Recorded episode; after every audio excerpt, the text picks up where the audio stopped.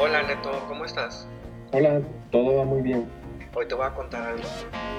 Bienvenidos a Estojastes Kyodai, un podcast entre hermanos donde hablaremos de todo lo que pasa a nuestro alrededor. Y lo que ha llamado nuestra atención. Somos mexicanos viviendo en Inglaterra Y Japón. Desde nuestra visión abordaremos varios temas.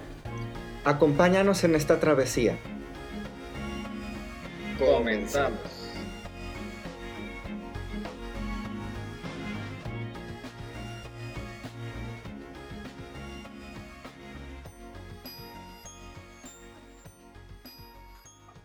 Hola, ¿qué tal? Bienvenidos a un episodio más de Estos es Kyoda y estamos en nuestra segunda temporada y le doy un gran saludo a mi hermano que se encuentra el día de hoy en Osaka. Hermano, ¿cómo estás? Eh, sí, me da mucho gusto estar nuevamente aquí en el programa y pues eh, estoy muy, muy, muy contento el día de hoy. Ah, yo también, yo la verdad me divierto mucho cuando platicamos y, y a veces hasta, hasta se me olvida que estamos en, en la grabación eh, contando cosas que, que, nos acordamos y que nos van pasando. Y bueno, que a final de cuentas es lo que platicábamos normalmente entre tú y yo. Exactamente, entonces pues es, esto es así como que natural, así como va fluyendo. Así es. Y bueno, pues el día de hoy, eh, yo ya les, ya les había contado y, y te, te, lo había pedido a ti, que estaba muy interesado en que nos dieras unas clasecitas, unas tips de palabras básicas en japonés. Eh, y la primera duda que me surgió fue, ¿ahorita qué nivel de japonés eres tú? Ya ves que has estudiado ya muchísimos años. ¿Qué nivel tienes? ¿Estás por nivel? ¿No? ¿Qué, qué calificaciones tienes en japonés? Ahora sí que presúmete en tu idioma. Sí, fíjate que en Japón, bueno, en japonés existen cinco niveles y eh, esos cinco niveles de empiezan, haz de cuenta, el nivel más bajo es el nivel 5 y el nivel más alto es el nivel 1. Entonces, conforme vas avanzando en el idioma, tú puedes ir tomando este examen que es cada año eh, para medir tu nivel de conocimientos. Entonces, yo ahorita estoy en el nivel número 2. Órale.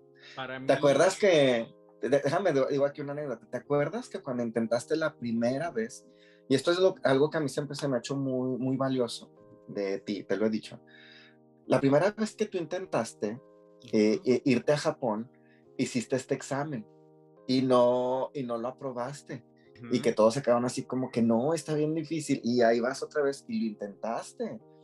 Varias, este, creo que dos veces, tres, hasta que ya conseguiste el nivel 5, que era el que te pedían para poder estudiar. O a ver, o tú, corrígeme. No, fíjate que esa vez sí. Fuimos a presentar el examen nivel 5, pero el profesor presentó el nivel 3. Entonces, ¿Y ustedes? No, nosotros, como dices tú, no pasamos. ¿Sabes? No pasamos. Por eso te digo, o sea, entonces ya ahorita, viéndolo en perspectiva, dices, no, pues, pues más preparación. Eh, pero entonces ahorita, ob obviamente, bueno, y qué bueno, eso es bien importante que tú a tu maestro ya lo superaste y gracias también por el apoyo que él te dio. Sí, sin lugar a dudas, eh, siempre vamos a estar muy agradecidos con el profesor.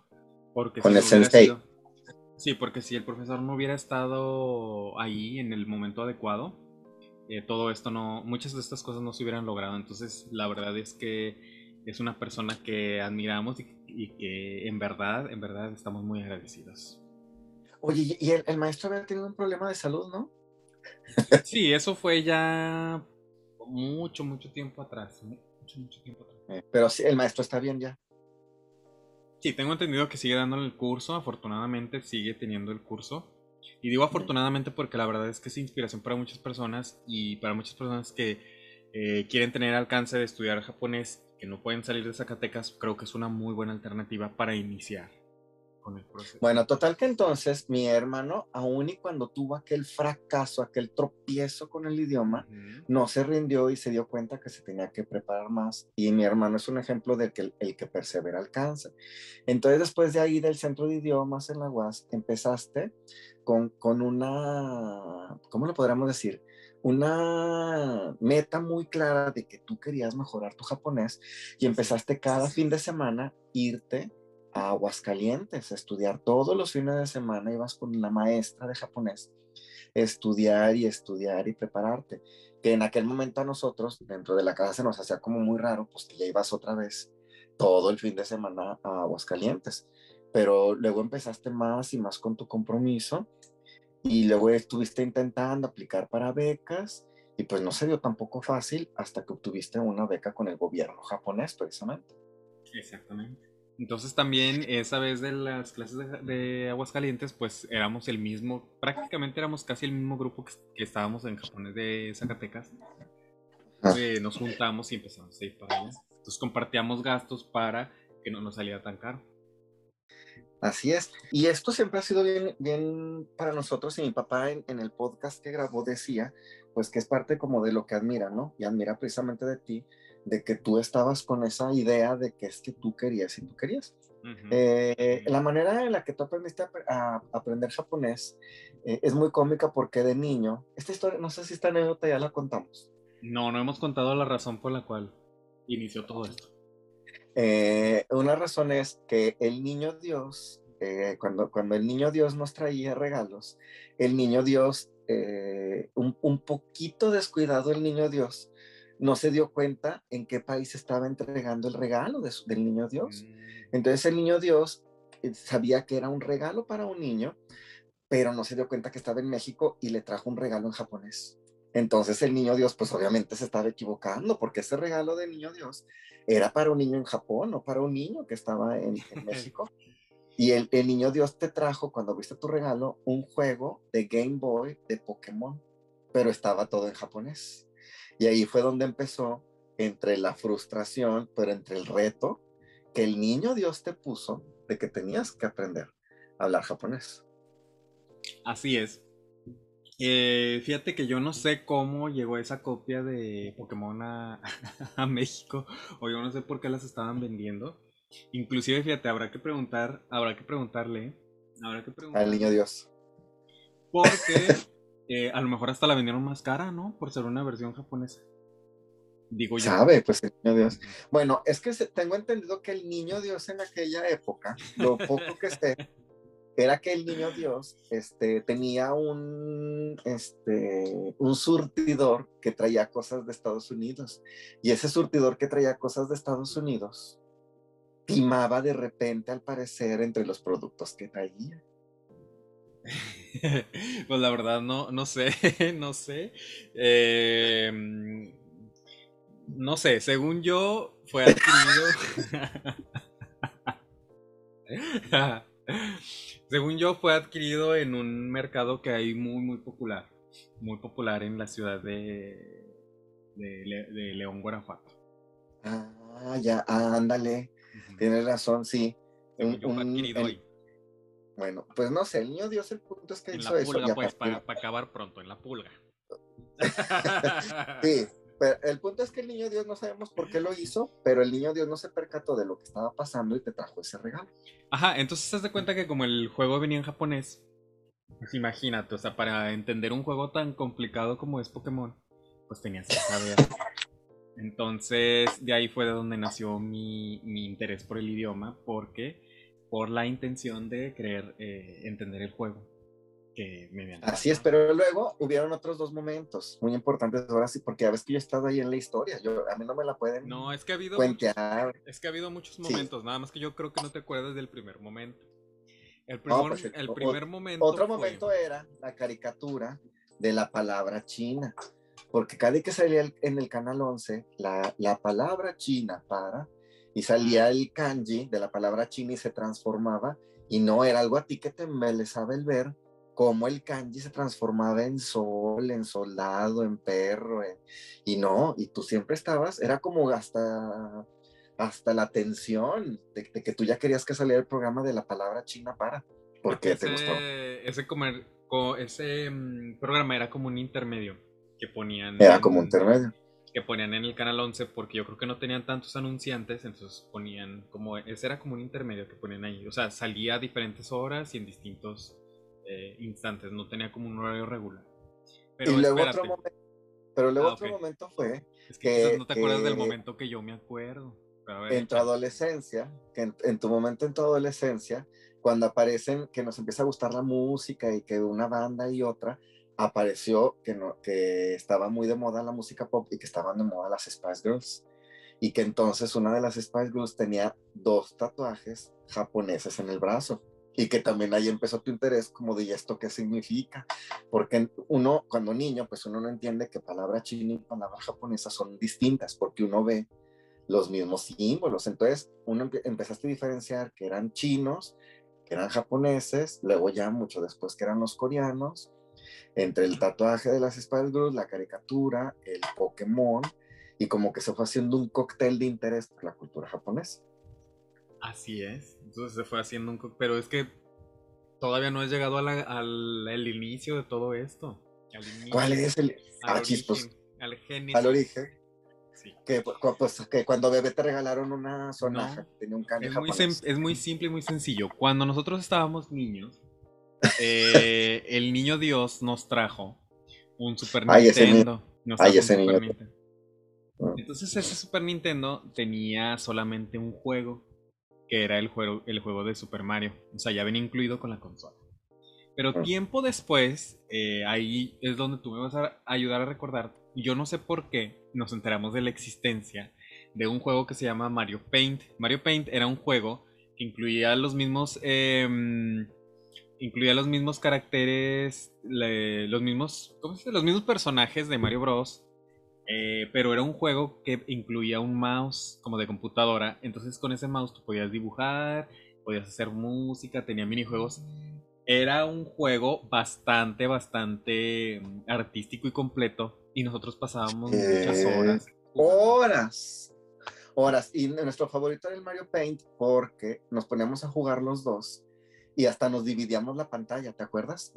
Poníamos una línea en medio, como de este es tu cacho de hoja y este es mi cacho de hoja. Así es. Y los dos a dibujar y nos poníamos hasta retos, ¿no? A ver quién dibuja mejor un. Y poníamos ciudades, bosques, hoteles, casas, personas, y era un nosotros estar dibujando. Y bueno, ya, ya sabes que, que, siempre yo, pues como yo era el grande, así como que no, el tuyo está feo.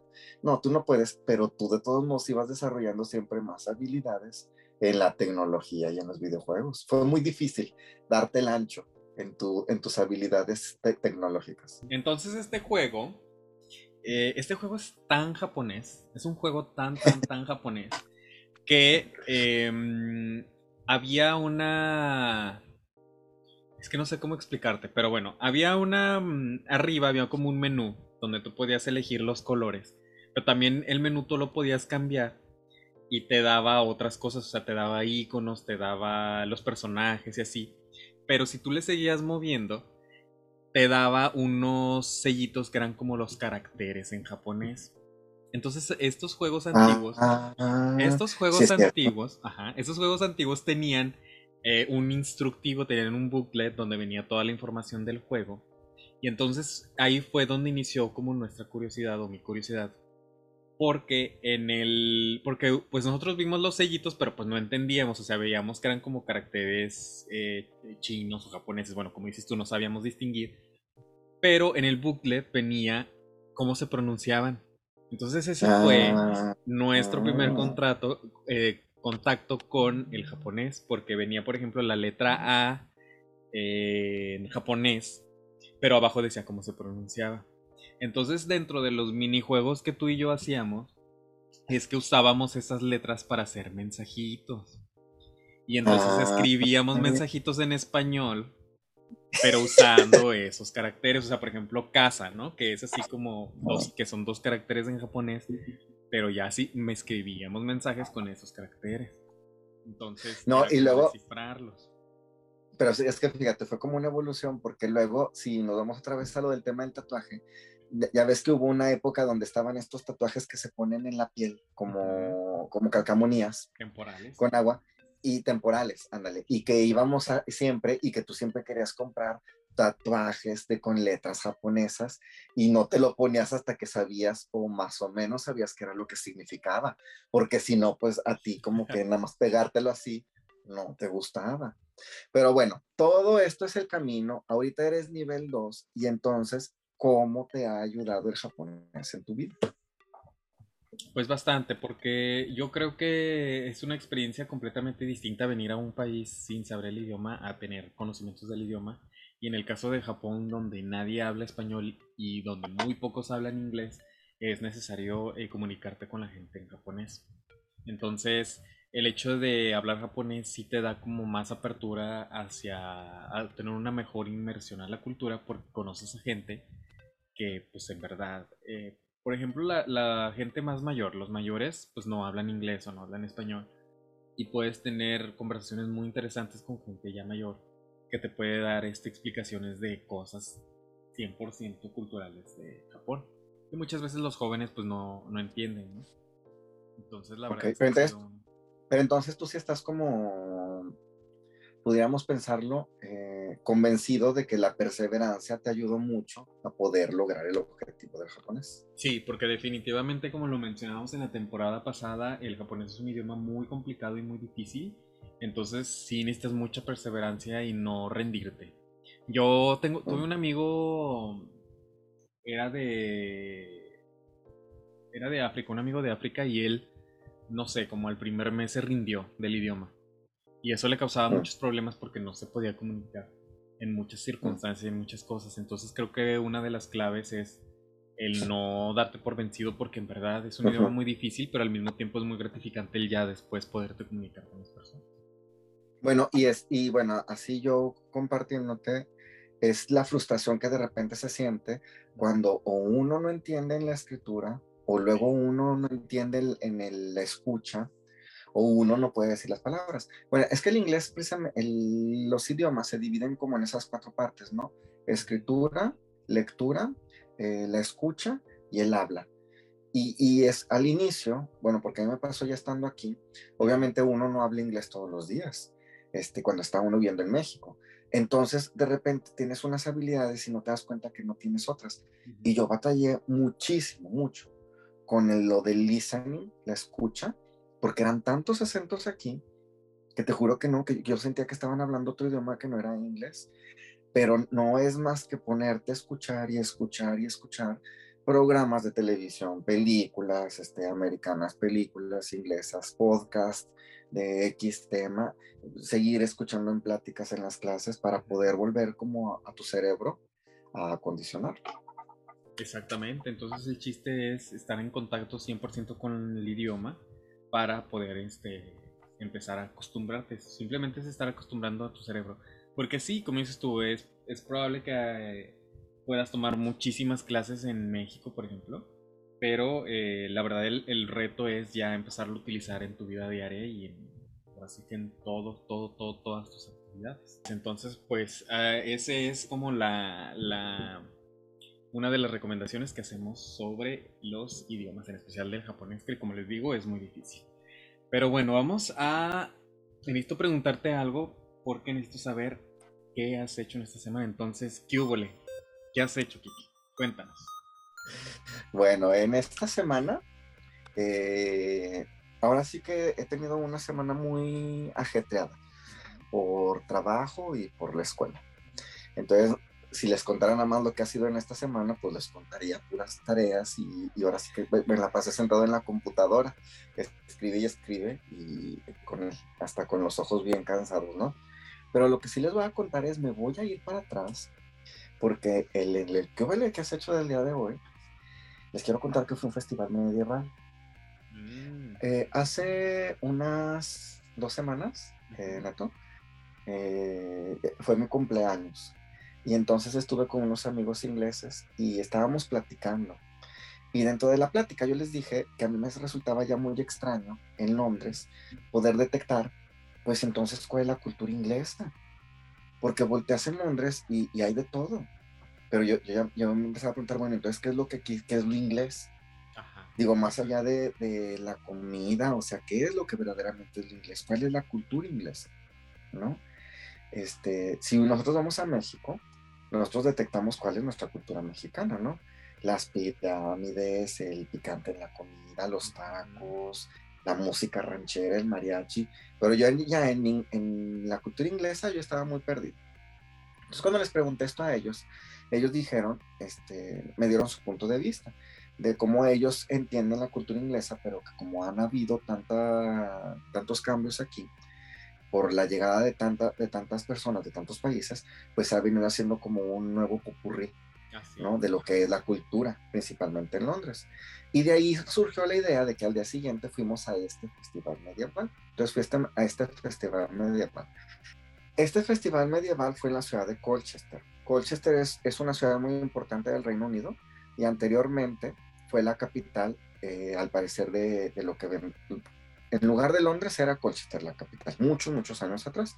Y en Colchester hubo una, una guerra muy importante donde Boudica tuvo un papel. Boudica vendría siendo como un personaje, es una mujer, personaje muy importante de la cultura inglesa. Y de cómo los romanos, que también tenían aquí sus dominios este, y edificios, pues dieron lucha, pero al final fueron destruidos. Y en Colchester, donde está ahorita el castillo de Colchester, antes estuvo pues edificios romanos. En este, donde está el castillo de Colchester, hay jardines y en el jardín pusieron este festival medieval. En el festival medieval, para empezar, lo primero es que entras y en los primeros puestos venden para quien quiera comprar ropa medieval. Pero van desde botas, camisas, vestidos, capas, gorros, calcetines, este, pantalones, todo, todo lo que te puedas imaginar. O sea, bien puedes salir ahí disfrazado de, de mago Merlín este, de arquero, este, de luchador, no, de todo, porque venden muchas cosas, ¿no? Y, y, ya dependiendo, pues también tu presupuesto puede salir, pero sí parado hasta con bolsa y hasta con hacha y espada y todo el rollo, ¿no? Obviamente ya las, las armas pues son este, ficticias. En, el, en este, para que se lo puedan imaginar, te lo puedas imaginar, entras al lugar, están los jardines y hay muchas eh, carpas, pero las carpas tienen forma medieval. Y en cada carpa tiene una temática. Entonces en una era la temática de las cosas de hierro, cómo se hacían, cómo se preparaban este, las flechas para los arcos, en otra área la comida, el pan, los estambres, los tapetes. Y aparte en el festival había música medieval, había un teatro de títeres medieval, este, habían actividades de lucha entre soldados con armadura, cómo era, y te van explicando cómo era que luchaban, cómo era que se mataban, por qué tenían que atacarse así, por qué las herramientas eran así, y, y, los van vistiendo, desde cómo los visten, por qué tenían que llevar abajo tal cosa y por qué luego otra parte, todo te lo van explicando. Y luego hay otra área donde a los niños y adultos también te permiten utilizar arcos con flecha. Y tiene un ogro al que le tienes que atinar con los arcos con flecha. Luego hay otra área donde te suben a unos caballos como de madera para también desde el caballo cómo se lanza la flecha. Este, tienen un espectáculo de, de halcones este, y de búhos y también los sueltan y, les te van mostrando ellos cómo cazan y cómo los han adiestrado. Muy interesante. Y entonces, eh, ¿tú, no, tú no tuviste la oportunidad de ponerte el disfraz, o bueno, de ponerte la ropa. Eh, estuve muy tentado a ver qué era de lo que estaba ahí que pudiera comprar, pero lo que me provocaba como el conflicto era que como, como yo no iba con la intención de disfrazarme, ¿Dónde iba a dejar yo la ropa que yo llevaba puesta? Porque entonces ahora, era cargarla. Y muchos de los que llegaban ahí casi que llegaban en short y playera listos para, para y no había, Pero no había lockers como para dejar ahí tus cosas. No, no, no había lockers. Ahí no había como con intención de fácil de disfraces y de aquí deje sus cosas. No. Y tampoco había como en Japón renta de los trajes. Ahí era comprarlo. Y bueno, obviamente ya viendo pues lo que te gusta, que dijeras tú, ah, mira, esto sí está bien padre, este, estaba muy costoso porque todo está hecho a mano. Eh, a la antigüita, como lo hacía en aquella época. Mm. Eh, sí llega un momento en donde hay personas que están también disfrazadas que te sientes como en un set de película. Muy padre. Y lo que me gustó mucho era los en el centro de todo de toda la actividad estaba un grupo de música con instrumentos este, medievales, tocando música, y pues no, como, el, como quien está escuchando el soundtrack de las películas del Hobbit y del Señor de los Anillos. Ya sabes, la flautita con los tambores, muy, muy padre. Oye, y entonces este festival se hace, eh, no sé, todos los fines de semana, cada, Me, o sea, cuéntanos cada cuándo se hace este festival. Este festival, tal cual, no sé cada cuándo se haga, pero en todo el Reino Unido hay en distintas épocas del año festivales medievales en distintas partes del Reino Unido. Entonces es probable eh, que este festival se vaya moviendo por distintos lugares. así es. Sí, porque son personas que, que tienen su, su, carpa y esa carpa pues os implica una inversión, la carpa y cómo se visten ellos y lo que venden, porque venden productos en la carpa. Entonces, si vende haciendo como una feria que se tiene que ir moviendo para poder seguir con, pues, subsistiendo. A mí se me hizo muy padre cómo está organizado y eso de ir caminando y, ir escuchando la música medieval era lo que a mí me, yo me senté en una película. pues sí, sí suena como lo que dices de alguna película de Hobbit hasta del mismo eh, Shrek, ¿no? Sí, nada más que aquí lo que tuvieras hasta quedado hasta extasiado, fascinado, es que no faltan la cultura, la, la cultura, la cultura otaku. Ah, sí, este, sí, porque no faltan las personas que de medievales como que le ponen más chispa y no falta el medieval, pero ya con los, la peluca azul y se ponen las orejas así de, de piquito como de... Como de elfo.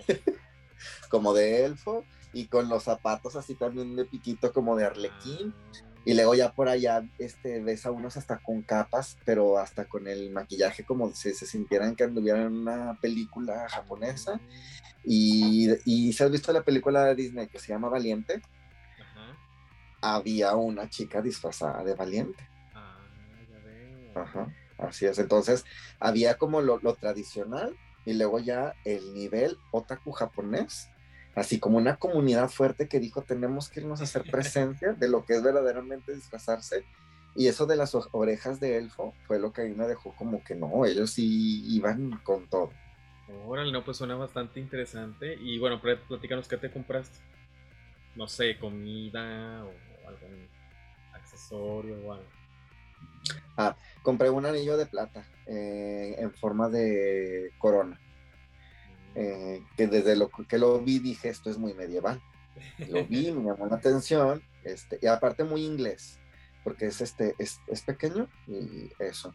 Y nada más, tenía, había unas camisas medievales que estaban padres, este, pero no, me quedé como pensando lo que mejor para otra oportunidad. Al cabo que ya tendré este es el gusto de ir a otro festival medieval y ahora sí ya sabiendas de qué, cómo son porque este fue un tanto sorpresa, como tuvimos esta plática de que era la cultura inglesa, al día siguiente me llevaron así como aquí tienes tu cultura inglesa, pero me, llevaron de sorpresa. Órale, no, pues estuvo bastante bien. Y eso fue lo que hice. Muy bien, pues muchas gracias por compartirlo. Ahí vamos a subir a las redes sociales algunas fotillos para que también pues se den una, una idea. Bueno, y después de esta sección vamos Sensei Neto, Sensei Neto nos va a empezar a dar nuestra primer clase de japonés. Así es, en esta ocasión no les voy a enseñar nada complicado, simplemente les voy a enseñar lo que le conocemos como el idioma de, de, supervivencia. Y les voy a enseñar pues las cosas o las frases que son las más eh, básicas para cuando ustedes visiten Japón pues tengan a lo mejor algunas herramientas, ¿verdad? Para poderse mover. Porque recordemos que como yo les dije, perdón que te rompa, yo nada más me sé dos palabras en japonés, que una es arigato doseimas, que era lo que yo escuchaba, que todo el mundo respondía. Obviamente el arigato es como muy universal, ¿no? Pero yo escuchaba que le ponían el apellido doseimas, arigato doseimas. Ah, sí, sí. Y la otra era, este, cuando tú dijiste el sumimasen, que, que, yo nada más dijera sumimasen y ya de ahí me arrancara con la mímica. De, pues, a ver, entonces, échatela, arráncate con la... Muy bien, entonces la primera eh, la primer frase es, por ejemplo, cómo decir eh, buenos días. Ahora, estas palabras que yo les voy a enseñar, les voy a enseñar lo más sencillo y lo más fácil, porque obviamente hay diferentes rangos de palabras, unos más honoríficos, unos más respetuosos, unos menos respetuosos. Entonces yo les voy a enseñar como el, el, digamos, el más básico que te serviría para que una persona pues te pudiera atender o saludar o así. Entonces el primero es, eh, ¿cómo se dice buenos días? Bueno, bueno, para decir buenos días se dice Ohio. Ohio. Obviamente, hay otras formas más, este, ¿cómo se llama? Más honoríficas, pero en este caso, como ustedes son turistas y como van a venir a Japón, eso no es tan importante. Lo importante es llegar y ser cortés con la gente y decir buenos días o buenas tardes. Ahora, ¿cómo saludas o cómo saludar a una persona? Eh, para preguntarle a una persona cómo estás, por ejemplo, en español decimos cómo estás, se dice genki desu ka. Genki desu ka. Genki desu ka. Así de sencillo es. Genki, pues, Genki desu ka, se me va a olvidar. Genki desu ka. Muy bien. Y entonces, como decías, eh, otra palabra es como para llamar a alguien, ¿no? Estás en una tienda y quieres preguntar acerca de un producto o quieres preguntar información o algo así. Entonces, para decir eh, disculpe usted o oiga o algo así, como decimos en español, se dice sumimasen. Sumimasen. Que es, oiga, oiga, discúlpeme, sumimasen y empezar con la mímica. Yo busco, que aquí en, el, en un sumimasen hay una anécdota de que un, un, día fuimos a una tienda de electrónicos este, con Sandra nuestra amiga que me acompañó la primera vez que te viste en Japón y que ella pues empezó igual con su sumimasen, pero ya nada más empezó con su mímica y empezó a señalar que una, dos, tres, cuatro y hacía como así como que para mí, un, dos, tres, cuatro y una para mí porque ella quería comprar cuatro cámaras fotográficas digitales porque se le hicieron que estaban a muy buen precio y de muy buena calidad. ¿y si las compró? compró tres, compró dos iguales, dos gemelas y una distinta. Ay, habrá que preguntarle si todavía están en funcionamiento. Sí, ya, habrá, habrá que saber si, y, si las regaló porque las quería también para regalarlas. Bueno, continuemos con la clase. Perdón, maestro, por esta interrupción. Así es, entonces, bueno, la siguiente palabra es gracias. La, gracias la vimos mucho, en, en, de hecho la vimos mucho en la inauguración y clausura de los Juegos Olímpicos. Para decir gracias decimos arigato. Arigato. Como dice mi hermano, también hay arigato gozaimasu, pero la forma más sencilla, que es más fácil de recordar, pues es simplemente decir arigato. Pero entonces, ¿qué es arigato gozaimasu? Es que es más eh, formal, es como darle más formalidad a, tu bicho, a tu agradecimiento. Mm. Entonces, en este caso, te digo, como ustedes vienen como extranjeros, no hay ningún problema. La gente valora bastante el hecho de que, de que lo digas, aunque sea de la manera más sencilla, la gente lo va a apreciar y lo va a valorar bastante. Mm. Y bueno, otra palabra que yo, yo agregué aquí, pero que se me hace bastante eh, importante, es por ejemplo cuando estás en una tienda o en cualquier situación en la que necesites alguna información y necesites saber si la persona, eh, si te puedes comunicar en otro idioma, porque como dices, bueno, una cosa es que te puedas comunicar con mímica, pero otra cosa es, bueno, tratar de utilizar algún lenguaje como el inglés. Entonces, para preguntar si alguien habla inglés, esto es un poquito más complicado, se dice ego hanasemaska. Ego hanasemaska. Eso significa, si le estás preguntando a la persona, que sí habla en inglés. Entonces ya si la persona te contesta en inglés, bueno, ya puedes continuar haciendo tus preguntas y tus explicaciones. O lo que quieras saber. Ego hanasemaska. Así es. Ego hanasemaska. Ego hanasemaska. Entonces, por ejemplo, ahí ustedes pueden, utilizar el set, pueden decir sumimasen primero y luego ya después esta frase. Una vez que terminen de hacer su pregunta o que les hayan resuelto cualquier duda o cualquier problema que hayan tenido, pues entonces ya pueden utilizar el arigato. Oye, ¿cómo se dice buenas tardes? Eh, Ichiwa También eso es muy importante, ¿verdad? Ah, con Ichiwa Sí, porque yo me acuerdo que cuando íbamos caminando allá en Miyajima y nos íbamos topando personas y pues como era la tarde decían eh, buenas tardes. Ay, sí, es que fíjate que eso de hecho yo, yo lo acabo de aprender. La gente que está, que hace ese tipo de actividades como hiking, que es como escalar montañas o irte así como a la montaña, es como una costumbre que se tiene el hecho de que tienes que saludar a las gente, a las personas que están haciendo también hiking. Ah. A ver, entonces, buenos días es Ohio. Disculpe usted, es Sumimasen. Gracias gracias, pero así, más posh, arigato gozaimasu. O nada más con arigato. Y buenas tardes es con Ishiwa. Perfecto, sí. ¿Y cómo estás? Genki, Genki Desika. Genki Deska. Genki Deska. Genki Deska. Genki Deska. Yes. Y habla inglés. Do you speak English? Bueno, puedes utilizar eso, pero si quieres este, abordar a la persona un poco más soft, si se la quieres aventar un poco más suave, pues le puedes preguntar en, en japonés. Nada más que no me acuerdo cómo dijiste, eso estaba muy difícil. Ahí se dice ego hanasemaska. Ego hanasemaska. Sí. Esa se me hace que está muy difícil. Mejor, do you speak English? Entonces, bueno, pues esas son las, las primeras seis palabras que les traemos en este episodio. Mm, espero que les sirvan. se las vamos a poner ahí en, en las redes sociales para que las tengan ahí como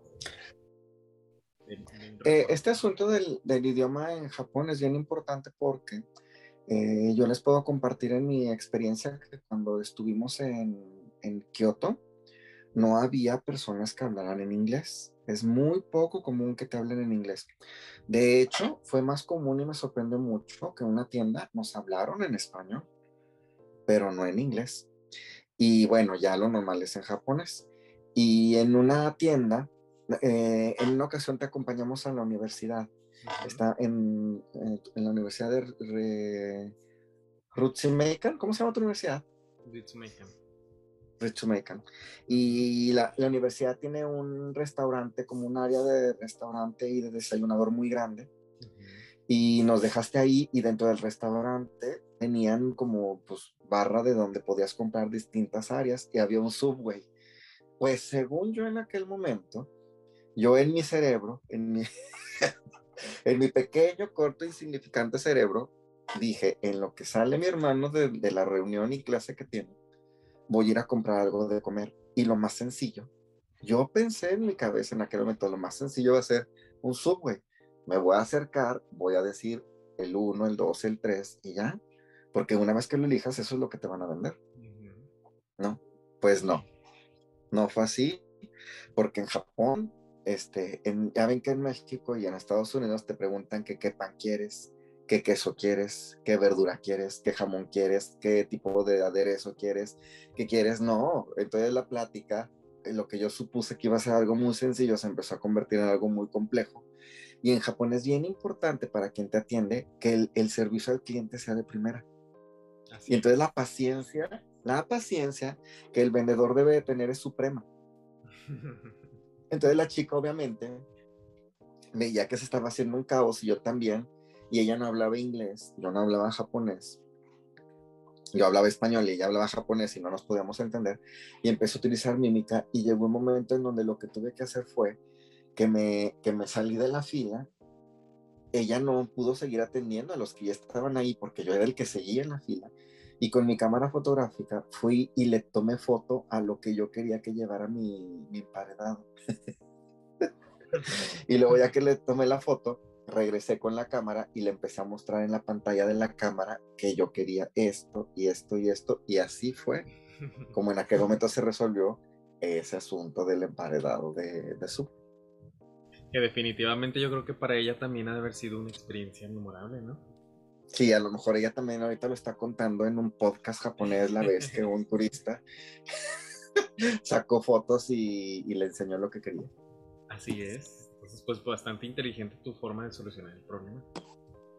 Bueno, y el día de hoy vamos a ir a una historia desde, y precisamente va a ser desde el Festival Medieval para que puedan escuchar lo que yo tuve la oportunidad de escuchar.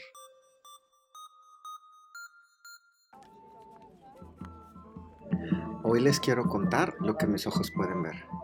Las carpas que están frente a mí son de color blanco. Y siempre que estoy con mis amigos ingleses y me sorprenden mucho los paisajes, los vestuarios o los lugares, les digo lo mismo. Esto es como estar en una película, like in the movies. Y siempre empiezan a reír. Esto, una vez más, es como las películas. Es una combinación entre El Señor de los Anillos, El Hobbit, un poco de Harry Potter, todo lo que siempre me ha gustado de la cultura inglesa. Poco a poco me voy enamorando más de el Reino Unido. Se está convirtiendo en hogar. A veces extraño mucho a mis amigos y me gustaría poderlos invitar y que estuvieran aquí conmigo para poder disfrutar todo lo que yo puedo ver. He tenido la oportunidad de que ahora tengo un nuevo gran amigo inglés. Su nombre es Kevin. Platico con él de muchas cosas, me explica cómo es la cultura inglesa, cómo piensan los ingleses, cómo sienten los ingleses. Y me sorprende mucho todo lo que aprendo de él. Bueno, y ahora voy a dejar que disfruten los sonidos de este festival medieval.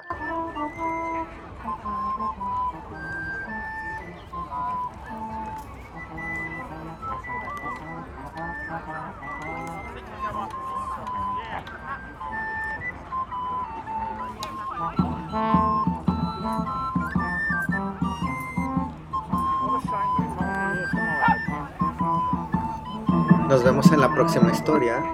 Bye bye.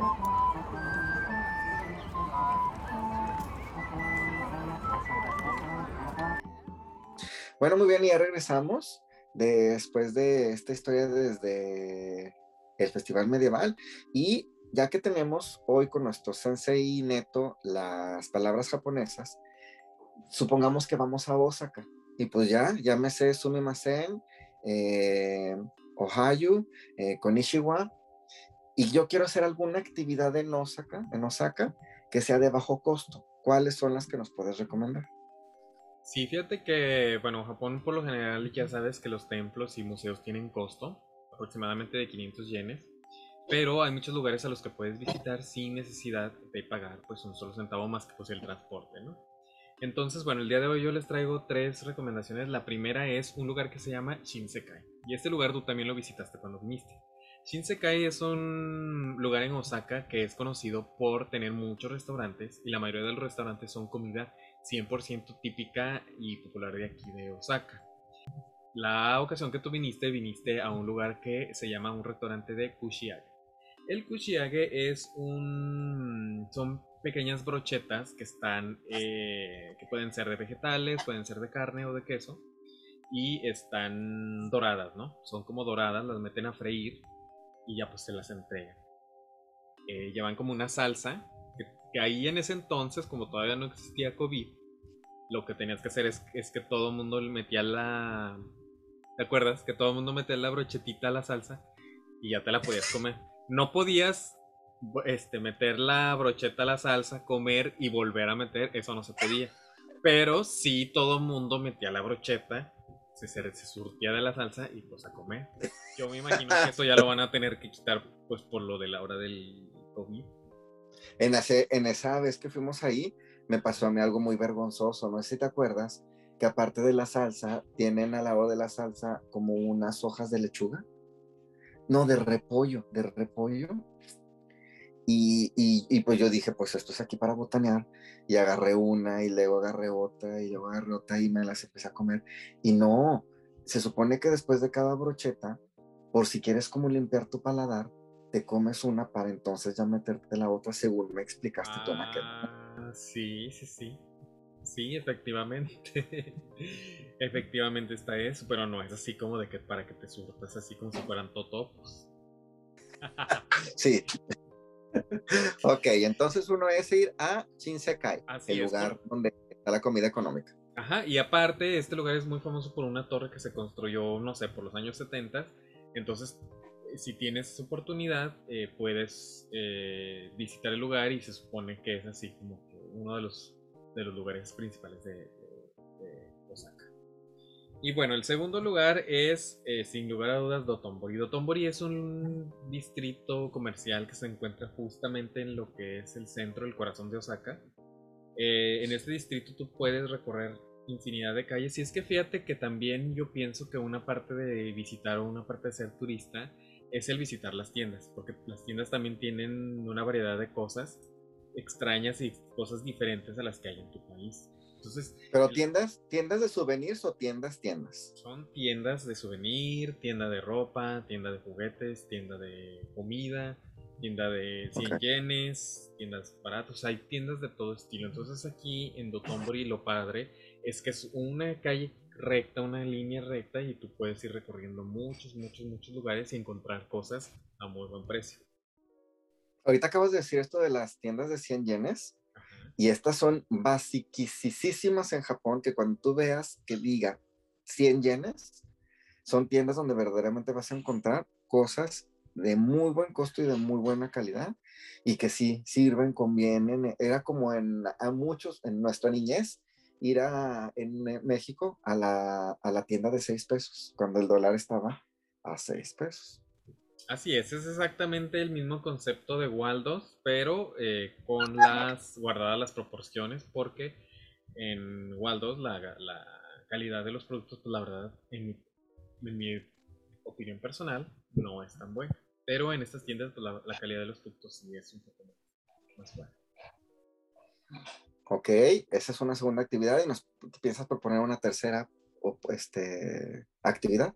Así es, tengo una tercera opción y ese, esa tercera opción es irte de hiking o irte a escalar. Y es que cerca de Osaka hay muchísimas montañas en donde puedes ir completamente gratis y, tener un contacto directo con la naturaleza eh, haciendo hiking. Entonces lo que puedes hacer es llegar y ir subiendo la montaña, así como nos platicabas de la vez que fuimos a Miyajima, vas subiendo la montaña y cuando llegas a la cima de la montaña, pues puedes ver una panorámica muy, muy padre de la ciudad. Eh, la ciudad se encuentra rodeada por grandes montañas, entonces no nada más hay un solo lugar, sino hay varios lugares a los cuales puedes asistir. Aquí el tip que les puedo dar es que para encontrar estos lugares simplemente en la aplicación de Google Maps le, pones ahí en el buscador eh, hiking o lugares como para escalar y seguramente te van a salir dos, tres opciones muy, muy interesantes que van a valer muchísimo la pena. Ok. ¿Algún otro lugar? No, definitivamente creo que esos son los, principales. Obviamente todos los demás templos y museos pues son de, tienen algún costo. Y bueno, también valen mucho la pena, pero en esta ocasión pues les quería dar así como lugares de interés que no, que no tuvieran tanto costo. a ver, entonces entre, entre mis palabras de, básicas de japonés y entre ir a estos lugares ya tengo como mis bases sólidas de cómo poderme mover en, en, en, Osaka. Así es. Pero bueno, a ver, platícanos, eh, danos ahora para tu...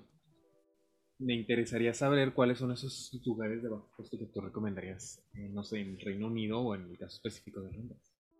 No, en el caso específico de Londres, pues los museos, porque no tienen costo. Este, hay algunas veces que los museos tienen exhibiciones especiales y ya. Puedes entrar al museo igual, pero pues no puedes entrar a esa parte de la exhibición. Pero la mayoría de los museos este, tienen, son gratis. Eh, las partes turísticas que pertenecen a la corona, como el castillo de Windsor, como el palacio de Buckingham, eh, eso sí tienen un costo, pero valen mucho la pena cuando quieres conocer más sobre lo que es el Reino Unido visitarlos. El castillo de Windsor eh, está muy bonito. Tú tuviste la oportunidad de, ir y está muy padre. El costo sí vale la pena conocerlo. Y también está la Torre de Londres y también ya ves que tuvimos la oportunidad de ir juntos y también vale la pena entrar ahí. Eh, aparte de los museos, eh, hay, hay algunos edificios en el centro de Londres que sus partes más altas, sus terrazas, las tienen abiertas de forma gratuita. Este, algunas ocasiones nada más tienes que hacer la reservación y otras ocasiones nada más tienes que llegar y formarte a la fila y a veces hay fila. Este, y es, son completamente gratis o teniendo tu reservación igual que no te costó nada, puedes entrar y altamente recomendable. Y si quieres comer de forma muy económica, ya lo he repetido varias veces, pues son los kebab o los grixulaki. Todos los capítulos voy a repetir lo mismo. El kebab o el, el sulaki. Y de, si quieres algo muy inglés, pues el fish and chips. Nada más que el problema del fish and chips, este, pues como tú muy bien sabes, es que la digestión del pescado es rápida y al poco tiempo vas a volver a tener hambre. Ahora, eh, ¿qué tan fácil? Porque, por ejemplo, en Japón, en el caso de la comida, pues si vas a una tienda de conveniencia y puedes comprar comida muy barata. ¿Qué pasa en el caso de Londres? Sí, también este cuestión de que entres a uno de las de los supers y te compres un sándwich. Aquí venden muchos burritos. Este, entonces un burrito y con eso tengas y venden dentro de las tiendas también los puedes calentar así como en Japón. Exactamente, entonces hay como hornos de microondas o algún tipo de horno donde lo puedes calentar en caso de que te guste, pues ahora sí que ya esté caliente. Ya te lo lleves tibiezón. Así es. Y bueno, pues esos serían los lugares que yo les recomendaría en Londres. Muy bien, muchas gracias por tus recomendaciones y ahora sí, para llegar al punto final de nuestro episodio, bueno, antes de llegar al punto final de nuestro episodio, voy a llevar, voy a llevar a cabo mi evaluación. De las Ay, Dios mío, ok. Déjame ver si las anoté bien. Muy bien, te las voy a preguntar revueltas, entonces pues ya me tienes que decir. ¿Cómo se dice cómo estás? Eh, Densi Hika. Eh, Kensi Hika. No. Kensi Hiska. No. Gengi. Gen, ay, Gengi deska. Genki deska. Así es, muy bien. Siguiente palabra, gracias. No, todavía no. Siguiente palabra, gracias. Gracias, arigato. Pero como lo quiero acá con más estilo, arigato gozaimasu. Muy bien. ¿Cómo se dice eh, buenas tardes? Eh, konnichiwa. Y ahora para decirle a una persona disculpe usted. Sumemasen. Sí. Ahora para decirle a una persona buenos días. Eh, ohayo. Muy bien. Y la más difícil, que este ya sería como doble punto, ¿cómo se dice? ¿Habla usted inglés o, puede hablar en inglés? Eh, es Eito, Eto, Eido, Eito, Kanikale tuku. No. Ah, no me saqué el doble punto. ¿Do you speak English? sí. Con eso te hubiera sacado el doble punto, pero se te olvidó. Así que no lo tuve. Así es. Entonces, bueno, recuerden que, bueno, te sacaste como un 6. Sí, pansé como tu maestro. Pansaste. Ok. Y bueno, pues recuerden que estas palabras las vamos a agregar ahí en nuestras redes sociales para si en un futuro las quieren aprender o no sé, las tengan ahí y que puedan servir de ayuda. Bueno, muy bien. Entonces, pues después de mi panzazo no tengo nada más que agregar. Yo lo único que tengo que agregar es que a las personas que estén estudiando japonés le echen muchas ganas. La verdad es que es un idioma complicado, pero al final eh, se siente demasiado orgullo el poder estarte expresando después de todo, todo, todo, todo lo que tienes que estudiar. No, y además de que te aventaste un tiempo en donde estuviste estudiando allá en Japón en el método de Kumon, ¿no? En el método de Kumon, que pues también es muy bueno para las matemáticas pero en Japón, como también dan idioma inglés y japonés, yo tuve la oportunidad de estudiar ahí. Muy, muy bueno. Bueno, pues este ha sido un episodio más de Stochastes Kyodai. Muy interesante que hemos aprendido más sobre las palabras en japonés y sobre algunos lugares de Osaka y de Londres. Entonces, pues nos veremos para nuestro próximo episodio y seguir grabando. Así es, los esperamos y síganos en nuestras redes sociales. Adiós. Sí, no dejan de seguirnos en nuestras redes sociales. Hasta la vista, arrivederci. Se me olvidó una nueva palabra, la extra es sayonara para decir adiós. Ah, sayonara. sayonara dos más.